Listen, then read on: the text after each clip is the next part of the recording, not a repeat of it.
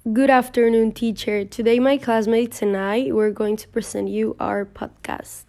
The cultural heritage of Mexico, in an example, are the sopitos in Colima.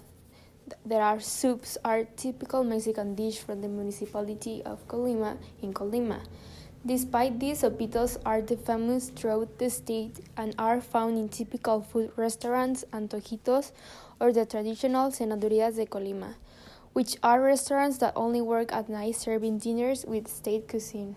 The sopitos are made with small handmade toast of about 6 centimeters in diameter. They are fried in oil with ground meat on top of the soap and a tomato sauce.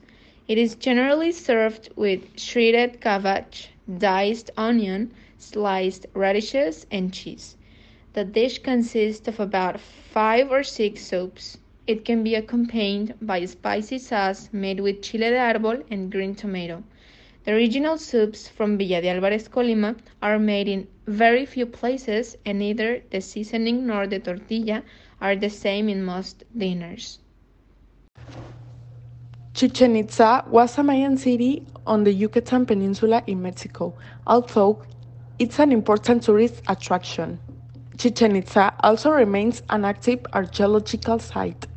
New discoveries are still being unearthed in the area, providing even more insight into the culture and accomplishments of the Mayan people, who ruled much of present day Mexico and Central America prior to the arrival of European colonists.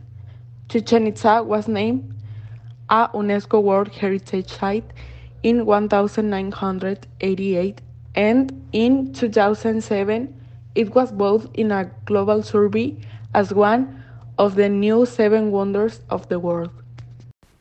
In conclusion, we can realize how beautiful our country is, with its culture, traditions, heritage, and people.